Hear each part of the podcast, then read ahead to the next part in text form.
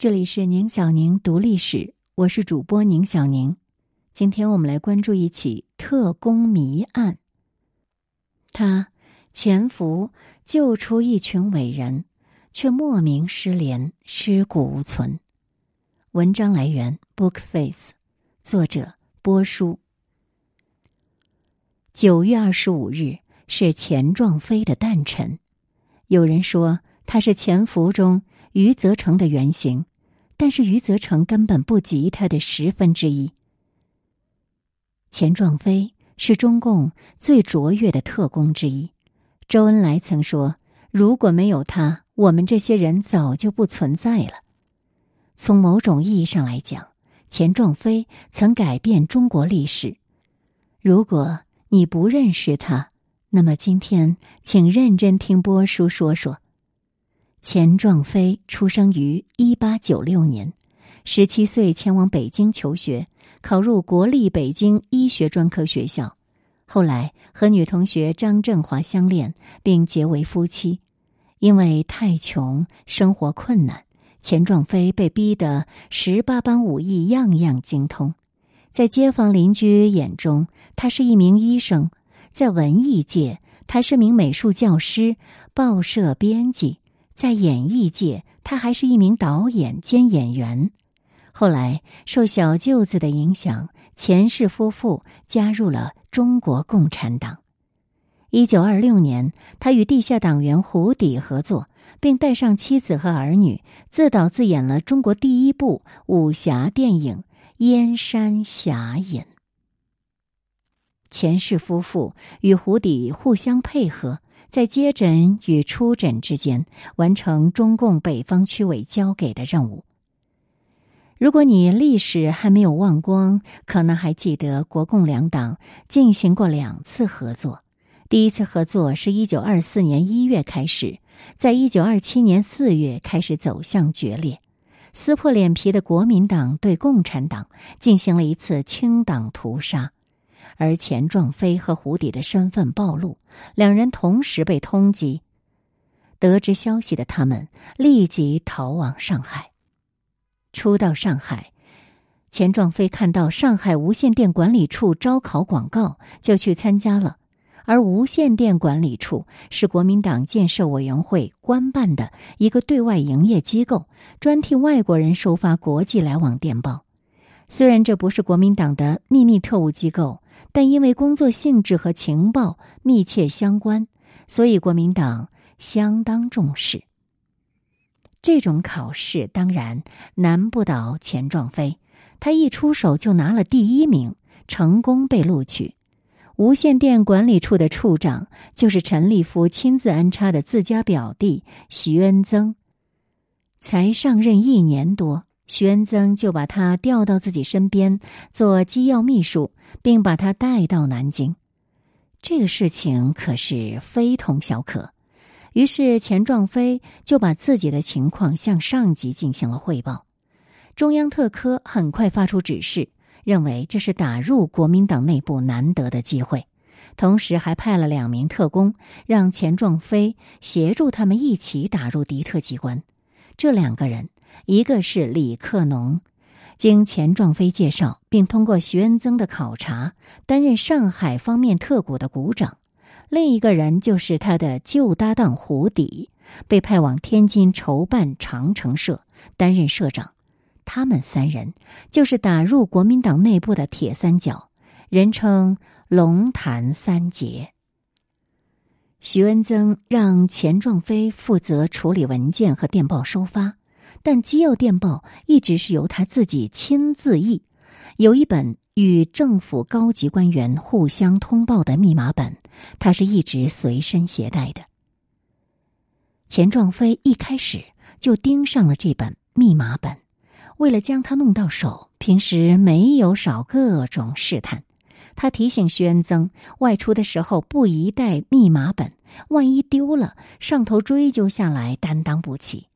玄曾一听言之有理，便把密码本留下来，交给钱壮飞暂时保管。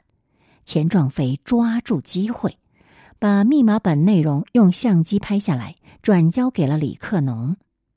一九三一年四月二十五日是个星期六，花天酒地惯了的徐恩增又去上海鬼混。他让钱壮飞留守单位加班。当晚，工作人员在半小时之内送来三封紧急加密电报，都是由武汉发来，标明徐恩增亲译。钱壮飞见此心知肚明，武汉发生了大事。而徐恩增此时还不知道在哪个夜总会销魂呢。时间一分一秒流逝，钱壮飞有一种不祥的预感，他不能再等了。于是拆开了密电，把内容破译出来之后，他吓出一身冷汗。第一封密电内容是：黎明被捕并已自首，如能迅速借至南京，三天之内可将中共全部肃清。第二封密电内容是。用轮船将黎明借送至南京。第三封内容是船太慢，可能用飞机借送南京。黎明是谁？就是顾顺章，他是当时中央特科的主要负责人，手上掌握着上海所有地下党的人员名单、机构地址和关系架构。这样一个重量级人物竟然叛变，这就意味着。整个上海的中共地下党网络面临被一锅端的危险。叛变的人必是怕死的。顾顺章被捕时，一点情报都不愿透露，怕被抢功劳，怕被灭口。他要求一定要见到蒋介石，亲自向老蒋汇报，而这才给了钱壮飞扭转局面的机会。钱壮飞很清楚。这个消息必须立即通知上海的李克农，可是他自己不能走，一走会立刻引起怀疑。于是他连夜找到女婿刘启夫，吩咐他赶往上海，给李克农传达消息，立即撤离。收到消息后，周恩来立刻做出部署，把顾顺章知道的所有关系和线索通通掐断。顾顺章知道的所有联络暗号和接头方法全部作废，随即中共在上海的所有机关立即撤离，所有中央领导和机关工作人员、地下交通站全部转移。当时从上海撤走的人，除了周恩来，还有瞿秋白、邓小平、王明、博古、邓颖超、陈云、陈赓、聂荣臻。如果没有钱壮飞，后果不堪设想。四月二十八日清晨，一场全城大搜捕在上海展开，可惜辛苦了大半天，捕了个寂寞。留在南京的钱壮飞怎么办呢？他能继续潜伏吗？他没机会了，因为当晚他又收到另外三封电报，其中一封提到不可让徐恩曾左右知道。由此可知，他已经暴露，此地不宜久留。于是，他到约定的地方留下暗号，通知潜伏在附近的地下党员撤离。随后，他给胡底发了一封电报：“克朝病堵，克就是李克农，朝就是钱壮飞。”这是通知胡底立即转移。安排好了这些事情之后，已经过了一晚。二十六日一早，钱壮飞将六封电报放在徐恩曾的办公桌上，并留下一封亲笔信，然后乘火车离开了上海。当徐恩曾回到南京，发现事情不对时，钱壮飞早就无影踪。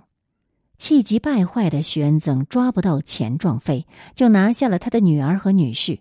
而钱壮飞早就预料到他有这一招。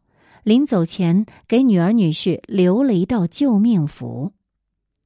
还记得，连同那六封电报一起留下来的，还有一封手写的信吗？上面的内容是：“可君先生大见，行色匆匆，未及面辞，尚其见谅。政见之争，希勿离及子女，不然先生之会行一旦披露报端，悔之晚矣。”这意思大概就是，咱们各为其主，政见之争祸不及子女。你要是敢动我子女，我就爆你的黑料。